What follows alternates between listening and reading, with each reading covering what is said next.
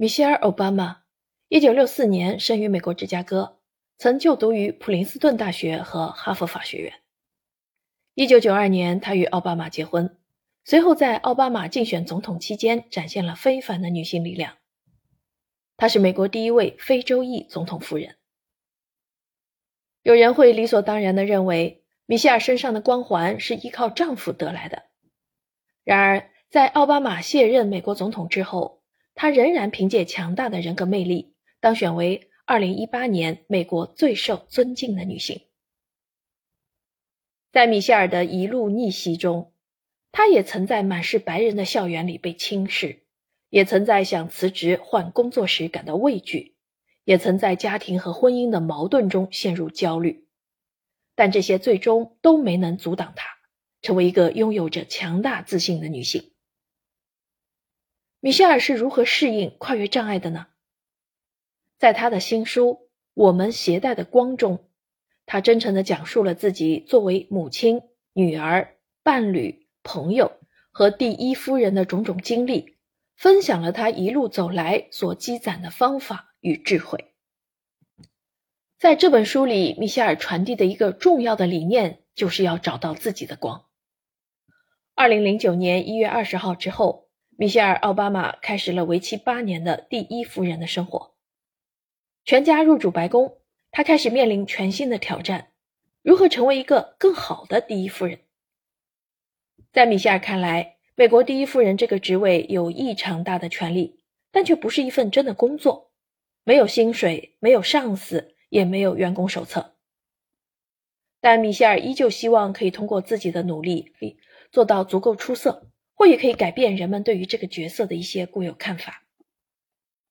米歇尔不允许自己做白宫的花瓶，他有自己的节奏与生活，而不是总统后面可有可无的影子。入驻白宫后，他做的第一件事情是请新任幕僚长为他列出了前任第一夫人劳拉的所有官方活动日程，决定在第一年有针对性的去做劳拉做过的每一件事。同时，逐渐开发自己发起倡议的计划，这是某种意义上的保险，因为她作为首任担任美国第一夫人的黑人女性，她必须做得格外出色。首先，让人明白她是完全有能力接手这个角色的每一项任务的。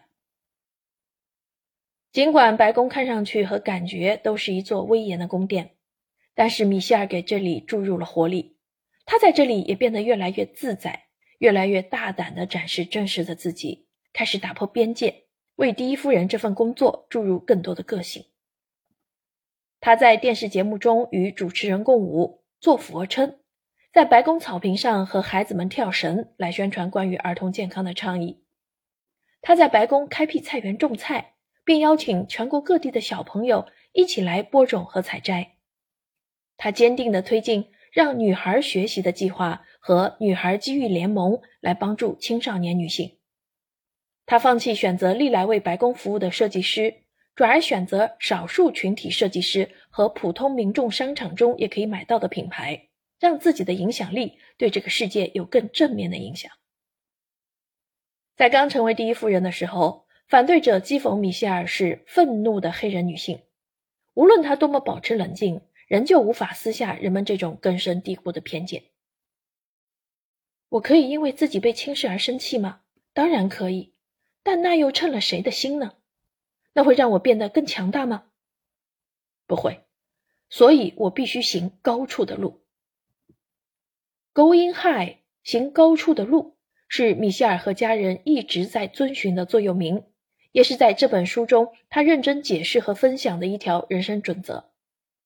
它所代表的含义是指，当别人降低自己的底线，我们就得行高处的路。米歇尔竭力推崇这条准则。他认为，在不断变化的世界中，当我们感到混乱、焦虑，当我们面对外界的轻视和侮辱，任何人都可以通过行高处的路来找到属于自己的光，并且用自己的光照亮周围。帮助一个邻人有意义。将时间和精力贡献给一项你认同的事业有意义。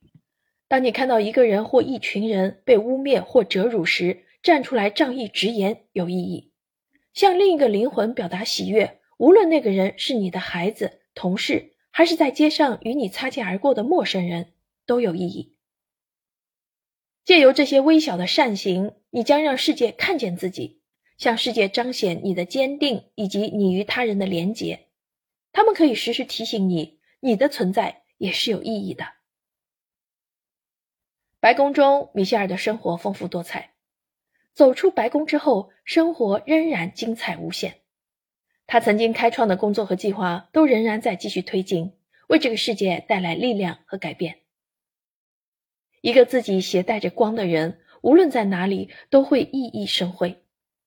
正如他在书中引用诗人玛雅·安吉洛的那句话：“从内心发出的光，没什么能使它暗淡。”